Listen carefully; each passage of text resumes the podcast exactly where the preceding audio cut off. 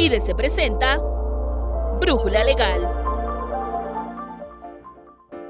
Entender plenamente cuáles son los derechos, las atribuciones, obligaciones y prohibiciones de los administradores de una sociedad permitirá que las personas que tengan este cargo puedan desempeñar de manera más eficaz y eficiente su encomienda, al igual que evitar incurrir en alguna clase de responsabilidad. En este episodio de Brújula Legal abordaremos todo lo que se debe saber sobre las obligaciones y responsabilidades de los administradores. Soy Nancy Escutia y te invito a quedarte con nosotros.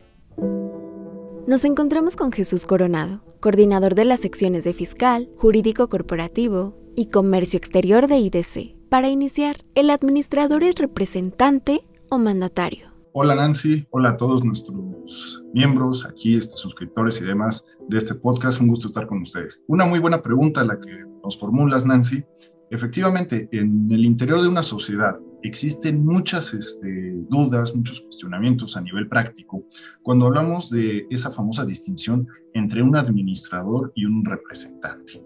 A nivel societario debemos de ser muy precisos al momento del otorgamiento, principalmente de los poderes, de ir dilucidando quiénes forman, quiénes tienen sí que una participación a lo mejor cotidiana o en algún punto primordial dentro de lo que son las funciones propias de este organismo corporativo, ¿no?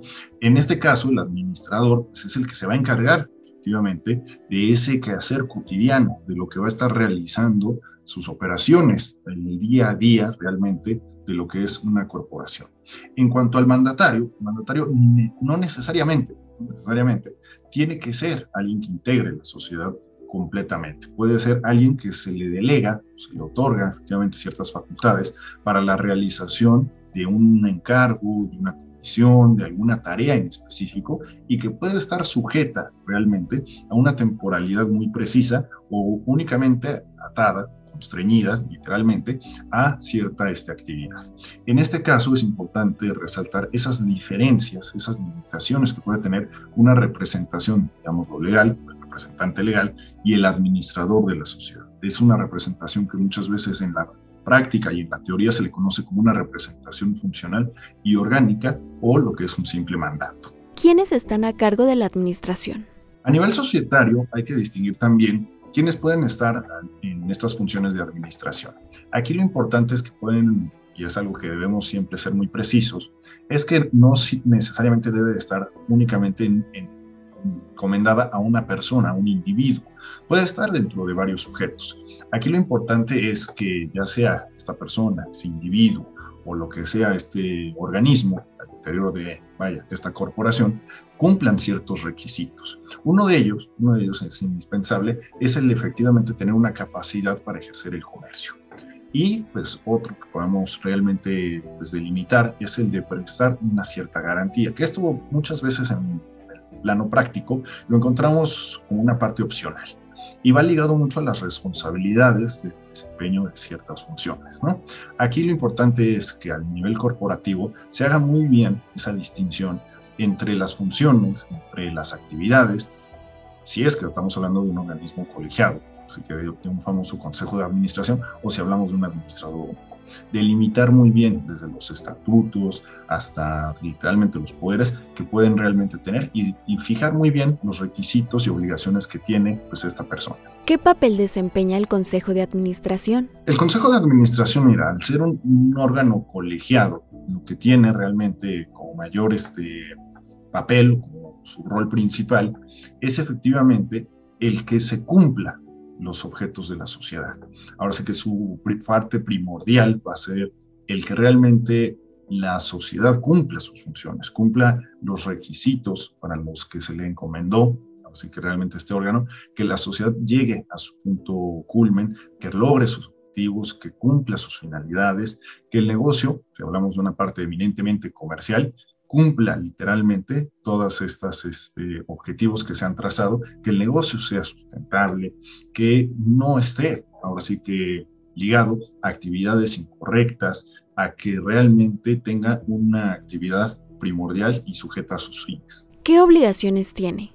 Esa es una gran pregunta y literalmente en la práctica muchas veces se nos olvida o se nos queda el tintero Y va ligado mucho efectivamente al funcionamiento que mencionábamos dentro de la pregunta anterior. Principalmente es vigilar, vigilar este, que la sociedad cumpla su papel, vigilar, por ejemplo, que los estatutos, puedo mencionar algunas de estas múltiples obligaciones que puede llegar a tener, dependiendo obviamente del tipo de este, sociedad, del tipo de esquema societario que se haya este, elegido, pero principalmente pues dentro de los sus obligaciones está efectivamente vigilar que los estatutos se cumplan, que estos hayan sido inscritos dentro del registro público de comercio, que este, se notifique, por ejemplo, a los socios, a los miembros de esta este, sociedad, de las modificaciones, del quehacer cotidiano, de la consecución de objetivos, de los posibles este, problemas que se llegan a presentar, de las contingencias que puedan este, verificarse, de asegurarse, por ejemplo, en el, un punto muy importante también aquí, en su caso, pues la del reparto de utilidades, que se ha hecho de manera este, correcta.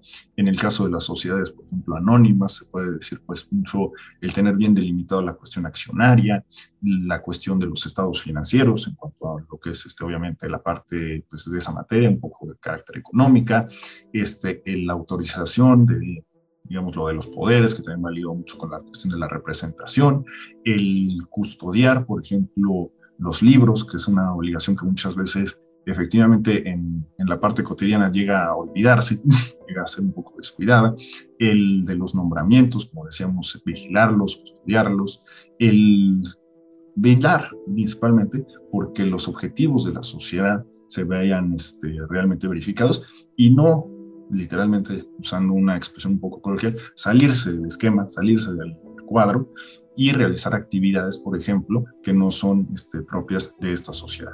¿Qué limitaciones o prohibiciones tienen los administradores? Aquí es un punto importante, Nancy, es una muy buena pregunta y yo creo que es importante aquí ser muy precisos.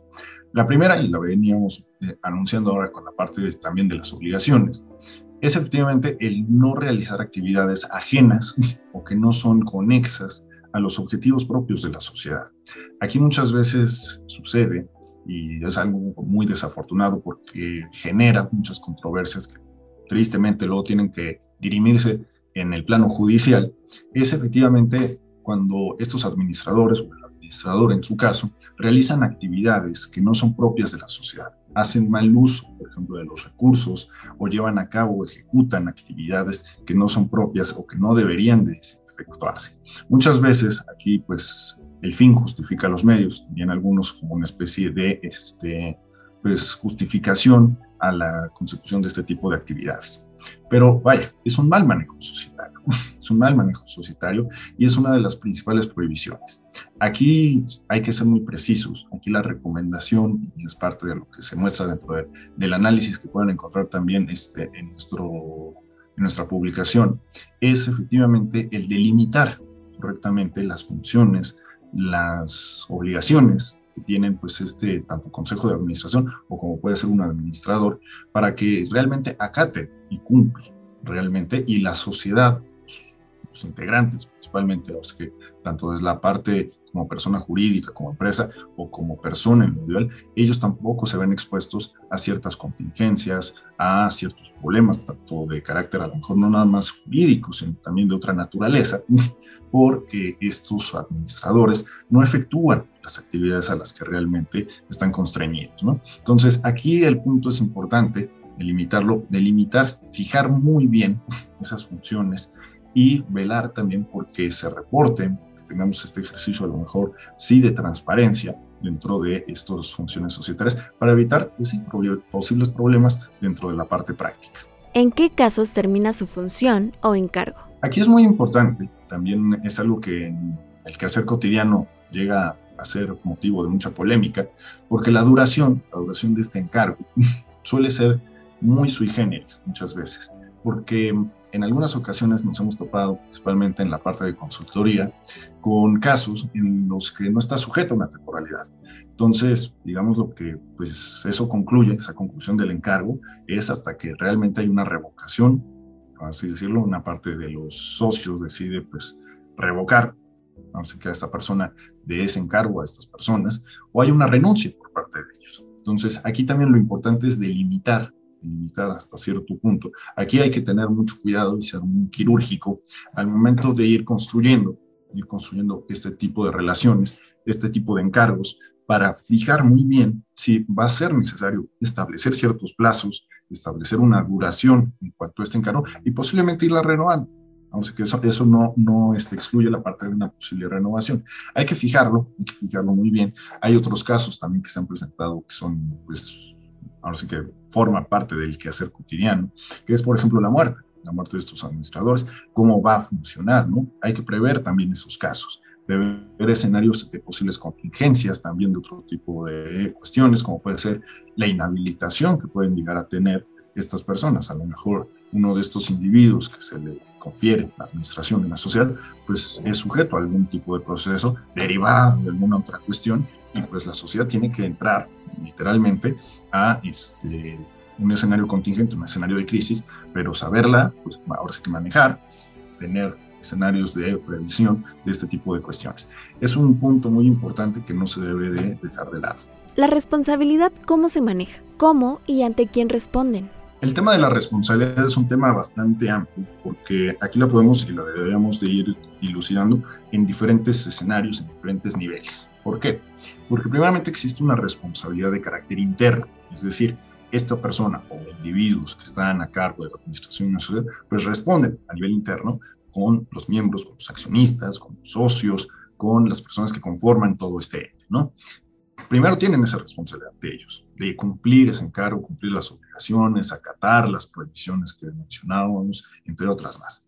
Pero también existe una responsabilidad de otras materias y ahí lo podemos ver desde diferentes estratos o escenarios jurídicos. ¿Por qué? Porque puede haber una responsabilidad de carácter individual para ellos por la comisión de un hecho ilícito, pero que también le puede acarrear algún tipo de problema a nivel societario. Entonces, aquí es importante distinguir lo que es la responsabilidad digámoslo, para la persona jurídica, para la empresa, como es la responsabilidad también que puede tener el individuo de este carácter. Y hay otro tipo de responsabilidades, o sea, por ejemplo, hablamos mucho y se ha construido mucho a nivel doctrinal y también ya en la parte práctica está teniendo muchos casos, la famosa responsabilidad penal, la responsabilidad penal de las personas jurídicas, como se le conoce, o la responsabilidad penal de las empresas, tal cual. ¿Por qué? Muchos se cuestionó también en su momento si realmente las empresas podían cometer hechos ilícitos, los famosos delitos.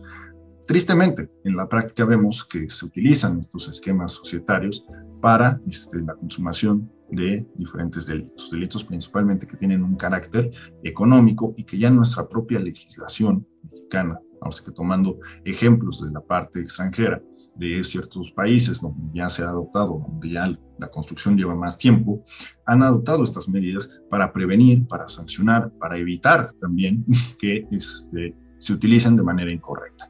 Y eso no excluye la responsabilidad que pueden tener de carácter individual, pues los famosos representantes, los administradores o incluso también los socios. Aquí también hay que ser muy este, precisos para diferenciar los diferentes participantes dentro de esta ficción jurídica que son las empresas, ¿no?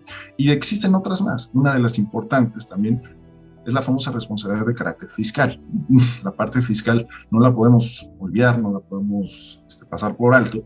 ¿Por qué? Porque efectivamente los esquemas, principalmente en la parte tributaria, se vuelven un escenario de mucha polémica, mucha polémica, y suele conferirse a terceros, principalmente, a personajes ajenos o inclusive a los propios administradores, el que tengan pues muy bien precisa pues la parte tributaria de la empresa.